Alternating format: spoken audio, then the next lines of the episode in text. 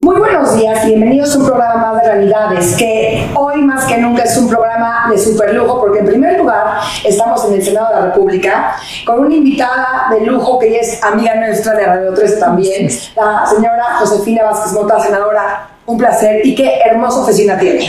Muy bienvenidas al Senado de la República. Es un lujo recibir a dos mujeres tan exitosas, emprendedoras y poder dialogar sobre lo que hoy estamos viviendo aquí justamente en este Senado. Sin duda, y creo que hola, bienvenidos a todo. Creo que hoy es un programa muy importante por lo que acaba de acontecer, que es esta marcha que se vivió tan emotiva, donde muchísimos mexicanos estuvimos. Y me gustaría iniciar con este tema y preguntarle, senadora, desde Ciudadana, como ciudadana, ¿cuál es su opinión de la reforma electoral? ¿Qué ambiente siente usted? Si también nos puede explicar y sobre todo este enfoque ciudadano, que ahorita Marimar pasaremos a digamos, a lo legislativo, pero como ciudadana, ¿cuál es su posición? Con mucho gusto. Eh, la verdad es que primero quiero decir que estoy muy orgullosa de esta participación. La convocatoria a la marcha fue una convocatoria eminentemente ciudadana. Yo tuve la gran oportunidad de participar en la marcha en, en Aguascalientes y creo que es muy importante destacar lo que sucedió en la Ciudad de México, pero también lo que aconteció en muchas ciudades del país, porque es una marcha que nos sacó a miles, a miles de ciudadanas y ciudadanos de manera voluntaria, sin acarreos, sin violencia, eh, solidarios, con un solo propósito, que es la defensa del Instituto Nacional Electoral y con él también de nuestra libertad y nuestra democracia. Déjenme decirlo como lo escuché en Aguascalientes. Eh, uno de los eh, participantes entre miles que había en esa plaza Aguascalientes, que aparte se me enchina la piel solo de pensar, ¿verdad? Eh, niños, adolescentes, adultos, la ciudadanía presente, le preguntaron, ¿y usted por qué vino a la marcha? ¿Por qué defiende al INE? Y la verdad su respuesta de pronto me sorprendió y dijo, porque no quiero despedir a nadie de sus empleos yo genero empleo y si destruimos al INE, vamos a perder empleos en el país. Y entonces cuando le dijeron, explíquenos por qué vamos a perder empleos, pues explicación yo la quiero compartir hoy con ustedes en realidades, fue la siguiente. Un país cuando deja de ser democrático, es decir, cuando ya no se cuentan los votos de, de los ciudadanos por un órgano autónomo, cuando el gobierno pretende ser quien cuente los votos nuevamente, cuando ya no se tienen en cada estado estas instituciones que garantizan eh, que la ciudadanía va a tener un voto libre, eh, cuidado, que secreto, que nadie más va a saber, cuando todo el mundo deje de utilizar esa credencial de elector porque ya no tenga la validez que hoy tiene, que nos la piden prácticamente para todos los trámites, en ese momento muchas inversiones van a dejar de suceder en el país tanto inversionistas nacionales como extranjeros van a elegir otros países que sí tienen democracia, que sí respetan la voluntad ciudadana y van a irse de México. Y entonces vamos a perder muchos empleos. Y creo que esta es una manera muy concreta de explicar por qué salimos miles de ciudadanos de todas las edades por encima de partidos políticos, de origen, de creencias religiosas, como una sola voz a pedir que se escuche esta voz y que dice no a la destrucción del Instituto Nacional Electoral, que aparte me da mucho gusto que lo platiquemos porque ustedes son muy jóvenes y necesitamos que los jóvenes se pongan al frente de esta defensa. Eh, los jóvenes ya no recuerdan cuando tuvimos un México donde en cada elección pues ya era predecible quién iba a ganar y quién iba a perder, porque esos votos los contaba el gobierno en una mesa, de pronto se caía el sistema, ¿verdad? Y entonces pues se borraba toda la información. Pero quiero decirles que hubo mujeres y hombres que dejaron la vida textual, que dieron su vida porque en México se defendiera el voto, porque en México existiera esta certeza de que si yo voy a votar, ese voto, y aparte esos votos los cuentan los ciudadanos. Eso es muy importante recordar. Y es muy importante recordar que este gobierno actual, este presidente, que todas las mañanas escuchamos desde Palacio Nacional, los votos fueron contados por este Instituto Nacional Electoral, los contó bien, como los cuenta, y reconoció su triunfo en las urnas. Hagamos un poquito de énfasis ahí, senadora, para la gente que nos está escuchando y que no está tan empapada del tema. ¿Podemos decir como los puntos principales que se están discutiendo en esta reforma? Cómo no, por un lado, pues la pretensión es eh, que los partidos eh, minoritarios dejen de tener una representación prácticamente en los congresos y eso pues quitaría estos contrapesos que siempre son fundamentales en un sistema democrático. Por otro lado, pues también la desaparición de estas instancias estatales que juegan un papel fundamental porque son quienes en cada localidad le dan certeza a la ciudadanía de que ese proceso electoral va a ser limpio, transparente, de que los votos se van a contar y se van a contar bien y nos preocupa muchísimo porque esta democracia que todavía es muy nueva en nuestro país, aunque a lo mejor demos por hecho que siempre hemos tenido democracia, no es así. La democracia es muy nueva, muy reciente, por supuesto es perfectible. Por supuesto el Instituto Nacional Electoral, como toda institución, es perfectible pero no es lo que busca esta reforma electoral. Una reforma electoral merece siempre tiempo, debate, discusión, en México incluso hay propuestas de dar una segunda vuelta, porque de pronto cuando queda tan cerrada una elección, eh, pues generalmente hay un país o, una ciudadanía muy polarizada, como pues la tenemos en este momento, y en países donde hay una segunda vuelta, como lo hemos visto en Brasil, como lo vemos en muchas otras democracias, muchas veces esto afianza también un sistema de libertad y democracias. Eh, con esta reforma que se está presentando, esta particularmente, lejos de avanzar y fortalecer, estamos regresando a un pasado que no queremos estar. Estamos regresando a ese procesos electorales donde primero pues la va a organizar el gobierno, el INE estaría, pero el INE estaría más como una figura que ya perdió su autonomía, que perdió su capacidad, que deja de ser ciudadano. Y yo le pregunto a quienes nos acompañan hoy en realidades, queremos un país donde el INE eh, ya no sea quien cuente los votos y ahora los cuente el gobierno. Queremos un país en donde desaparezca esta autonomía que es fundamental y por eso vamos a votar porque sabemos que nos van a respetar. Queremos un país donde esa credencial de elector pues deje de valer lo que hoy vale y lo que significa porque atrás de él hay una institución con un padrón confiable, creíble, que aparte cuando vamos a votar revisa que la credencial esté vigente, que sea nuestra fotografía, que hay una huella que nadie puede borrar y queremos un país donde tengamos menos libertades y el el partido que gobierna se apropie casi prácticamente de todos los espacios, la respuesta que se dio el domingo, aquí en Reforma, aquí que se escucharon fuerte las voces en este Senado y en muchísimas ciudades a lo largo y ancho del país fue, no, no queremos ese país. Claro, pues creo que nos queda a todos como muy claro y es importante informarnos, ¿no? Lo que hemos estado también viendo en los medios, informarnos exactamente por qué no es una reforma que nos conviene a los mexicanos, ¿no?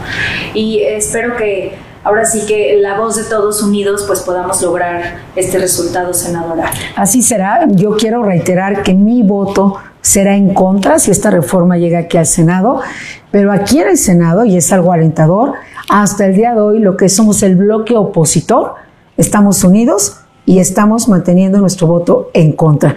¿Por qué en contra? Porque queremos un México con libertad de expresión, queremos un México donde todas las formas de pensar sean respetadas también. A mí me preocupa enormemente y lo digo porque me parece no solamente una tragedia para la democracia, sino tristísimo que desde Palacio Nacional se adjetive, se descalifique, se ofenda a quienes participamos en esta marcha, porque la democracia justamente es la que permite la pluralidad y la diversidad de pensamiento. Y si bien cada vez que se pierden pedazos de democracia se afecta a todas y a todos, déjenme decir que las más afectadas en un sistema autoritario somos siempre las mujeres. Recordemos que nosotras fuimos las últimas en reconocernos como ciudadanas y fuimos las últimas para poder votar. Y lo hicimos empezando el siglo anterior, o sea, bastante ya avanzado el siglo pasado. Es decir, tardamos siglos para que se nos reconociera a las mujeres como ciudadanas y con derecho al voto. Y todavía seguimos luchando por tener paridad y seguimos luchando no nada más porque se divida 50 y 50, sino para que las posiciones de poder también se dividan de manera equitativa. Y no porque seamos mujeres, sino porque tenemos capacidad, talento y nos lo merecemos y hemos trabajado mucho para estar aquí. Entonces, las grandes perdedoras la primera fila de las grandes perdedoras se llama Nosotras las Mujeres y junto con nosotras todos los demás. Eh, yo que estuve en Aguascalientes y quiero agradecerle a toda esa ciudadanía tan pujante en Aguascalientes la forma en que me acogió, me invitó a participar en esta marcha. Me decían, ¿y por qué está usted en Aguascalientes? dije, mire, tengo dos razones muy poderosas y son mis dos nietas. Y quiero enseñarles en esta marcha que así se defiende la libertad, que así se defiende la democracia y que así se ama a México. Entonces yo hago un llamado a la civilidad política, ya que nos vayamos respetando, ya que se respeten desde la más alta autoridad y es lamentable que el presidente haya elegido no gobernar para todos, porque finalmente aún aquellos que no votamos por esa opción en la boleta electoral, lo reconocemos como el presidente de México, aunque él no quiera reconocer a millones de ciudadanos como parte de su país y de quienes merecen respeto y, sobre todo al ejercicio en esta libertad de expresión. Y ahorita ahora que estamos aprovechando que estamos en, en el Senado, ¿Cuál es el ambiente que se vive? ¿Cuál es su día a día con esta reforma? ¿Nos puede contar ahí? Sí, bueno, cada día siempre es una sorpresa. Vamos, ya estamos a punto casi de iniciar la sesión. Eh, generalmente antes de iniciar la sesión, pues diferentes senadoras, senadoras expresan o preocupaciones o propuestas. Yo, por ejemplo, hoy, en unos minutos más, al arranque de la sesión, voy a hacer un exhorto por esta niña en, en Tapachula, Chiapas, que, bueno, pues se, una a las tragedias, ¿verdad?, que vivimos cotidianamente, eh, pero que particularmente, insisto, golpean mucho más a las niñas, a las mujeres. Una niña que va a dar a luz, que van a ser su bebé, que están las puertas del hospital, que no la dejan cruzar el hospital, que tiene ese bebé en la banqueta y muere ese bebé. Entonces yo empezaré con ese exhorto, pero seguramente habrá otras voces de diferentes temas, luego entramos a la agenda, y luego vamos a lo que llamamos los dictámenes, que es decir, ya cuando se aprueba algo importante para que se vaya a la Cámara de Diputados y cambie la ley. Y así vamos viviendo los días a días en el Senado de la República. Ay, senadora, me encanta. Y ahorita que nos está platicando este, este caso tan triste, que usted está a favor y en defensa de los niños, eh, también me gustaría, digo, ya tuvimos el programa pasado que a, mí personalmente, que soy mamá y seguramente a muchas mamás, nos dejó pensando muchas cosas. ¿Qué trabajos vienen por los niños? ¿Qué reformas? ¿Cómo ahorita que usted nos platica esto, digo, ¿cómo como humanidad podemos caer en esto de ver a una niña? O sea, ¿en qué? Seguro. ¿Hasta qué grado nos hemos deshumanizado? Esa es una reflexión muy importante. En la mañana escuchaba y decían, el día de ayer hubo casi 80 personas asesinadas en nuestro país. Y yo, en un día, en un día. Y hubo un fin de semana donde la cifra sumaba más de 300. Y, en algunos países con una sola muerte, ese país hace un alto y es una noticia y se cuestiona y se dice, ¿qué pasó para que sucediera esto? Eh, no podemos, ese es el primer llamado que quiero hacer de manera muy respetuosa pero urgente. No nos demos, no nos permitamos normalizar esta violencia porque esta normalización del horror, de la muerte, de la violencia, nos lleva justamente a esta deshumanización. Es decir, estás a la puerta de un hospital, eres una niña, estás dando a luz a otra vida, estás suplicando que te dejen entrar y no te abren la puerta para dejar, ni, sale nadie a acompañarte. Esto, esto nos debe simbrar, esto nos debe obligar a hacer un alto y decir, no lo estamos haciendo bien no lo estamos haciendo bien y desde una pequeña niña que va a dar a luz, porque no debiese en esa edad eh, enfrentar un reto de un embarazo prácticamente infantil, adolescente, como los que aparte se han multiplicado, porque es un país donde los feminicidios siguen creciendo de manera vertiginosa, cada vez en edades más pequeñas, y donde no podemos ser indiferentes a este dolor humano. Entonces, lo primero que yo invitaría es que nuestros círculos más cercanos, que es donde empieza a construirse México, o a destruirse la patria, de verdad lo digo, no nos deshumanicemos, que enseñamos los valores de la solidaridad, del amor, de la caridad, los valores que son universales, los valores del respeto, de la prudencia. Leía el otro día que pasaba por el centro de la ciudad, fuera de un museo que me encanta, eh, un, pues un párrafo de un poema y decía, los silencios valen plata, las palabras valen plata, pero en ocasiones los silencios valen oro. Es decir, las palabras pueden ayudar a reconstruir a un ser humano o lo pueden destruir para siempre. Y lo sabemos, las palabras no solamente son letras que se las lleva el viento, se quedan particularmente las que lastiman, porque luego las que alientan no siempre son, pero, pero ocupamos de verdad, antes de hablar, antes de lastimar, antes de adjetivar, consideremos que somos una comunidad y que diario construimos o destruimos al país, no solamente en la calle, en lo público, que sí lo hacemos, sino empezando en nuestro metro cuadrado. Y quiero hacer esta invitación porque de pronto nos sentimos muy frustrados y decimos, pero ¿qué podemos hacer? Empecemos a hacerlo en donde estamos. A ver, y ahí, sí quiero hacer una mención porque todo va relacionado, ¿no? El tema de la niña, los feminicidios, el tema de, de la marcha del domingo yo vi muchísima gente, porque yo estuve aquí y, sí grité y por eso también no tengo tan bonita voz hoy, pero... Eso, eso vale la pena. Pero vi mucha más gente mm. mayor, porque vi señores en silla de ruedas con tanques de oxígeno, pero no vi tanta gente joven. Y entre ellos, ¿no? Conocidos más, más chicos, ¿no? Entre 20 y 30 años que dijeron, estoy desvelado, es domingo, estoy cansado. Entonces, es el país que se le va a quedar a ellos, a esa juventud, a esos adolescentes. Yo por eso quiero hacer un llamado, necesitamos a los jóvenes al frente. Este es un país que está en pleno proceso de cambio, es decir, que se está construyendo todos los días y no podemos ser ni apáticos, ni diferentes, ni pensar que la libertad es algo que porque la tuvimos una vez la vamos a mantener siempre ya lo vimos, de pronto nos llegó una pandemia que nos llevó a hacer lo que era impensable, era impensable que nos fuéramos a recluir a nuestras casas, era impensable no abrazar a nuestros padres, era impensable no ir a acompañar a tu hija a tener un hijo al hospital, era impensable morir o que murieran tantas personas que hemos amado por una pandemia. Quiere decir que la libertad la debemos de cuidar cada instante y se pierde silenciosamente. Y estoy segura que los jóvenes que nos escuchan no quieren un país sin libertades, no quieren un país autoritario, un país donde se amenaza al que piensa distinto, un país con, más discriminación de la que por sí ya tenemos, un país lleno de ofensas y de odio. México no puede convertirse en una fábrica de odio. No merecemos eso.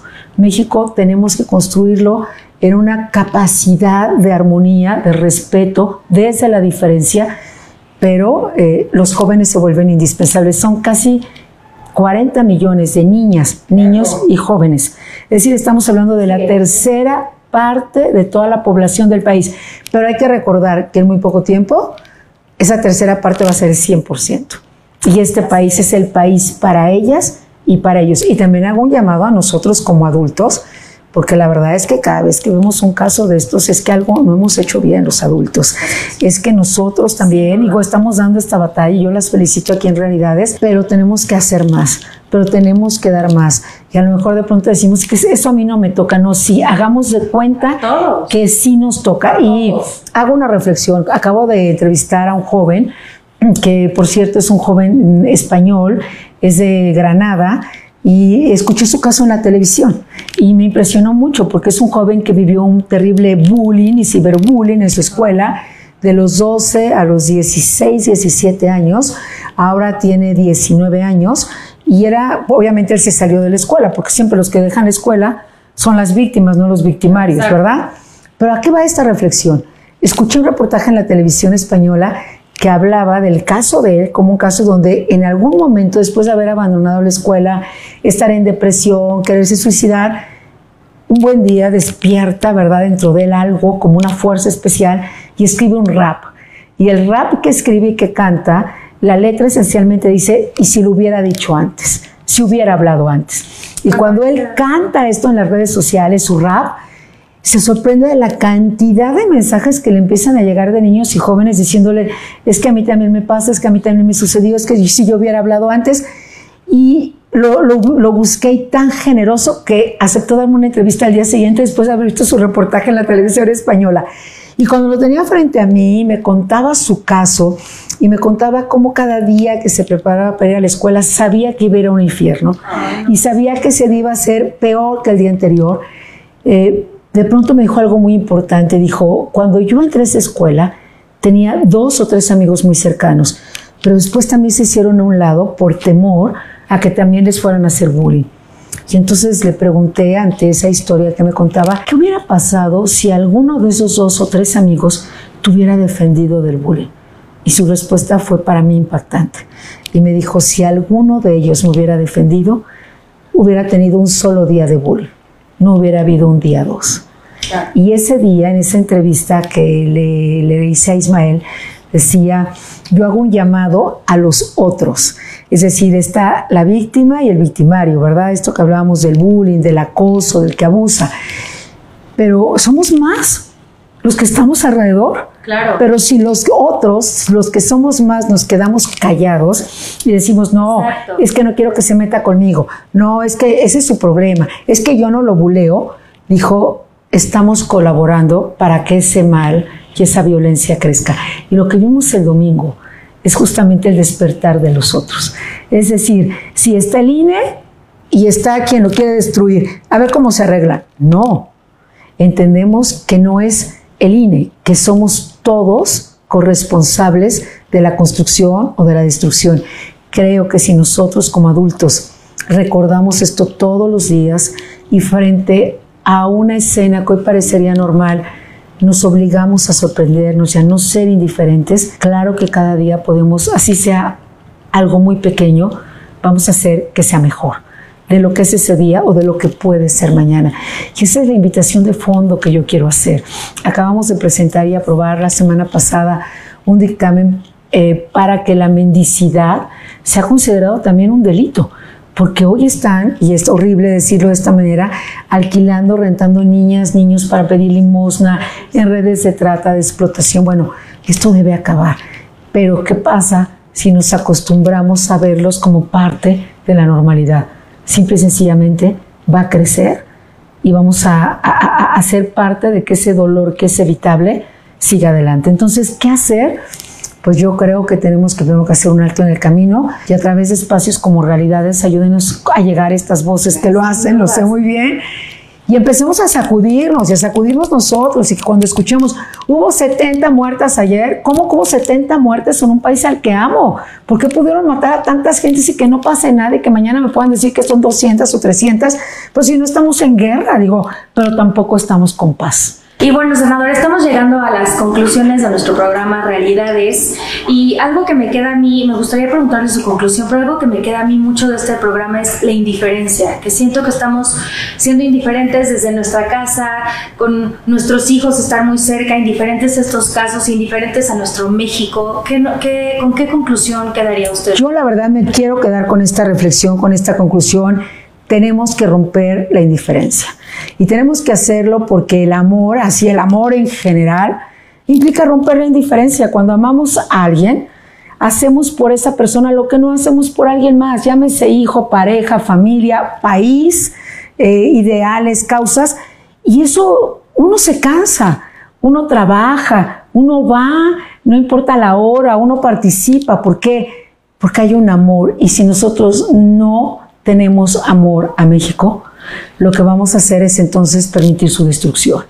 Y la verdad es un país tan extraordinario, somos un país lleno de talento, de capacidad emprendedora, de valores. Cuando los extranjeros vienen a México no se quieren ir de México porque encuentran aquí lo que no encuentran en muchos de esos países.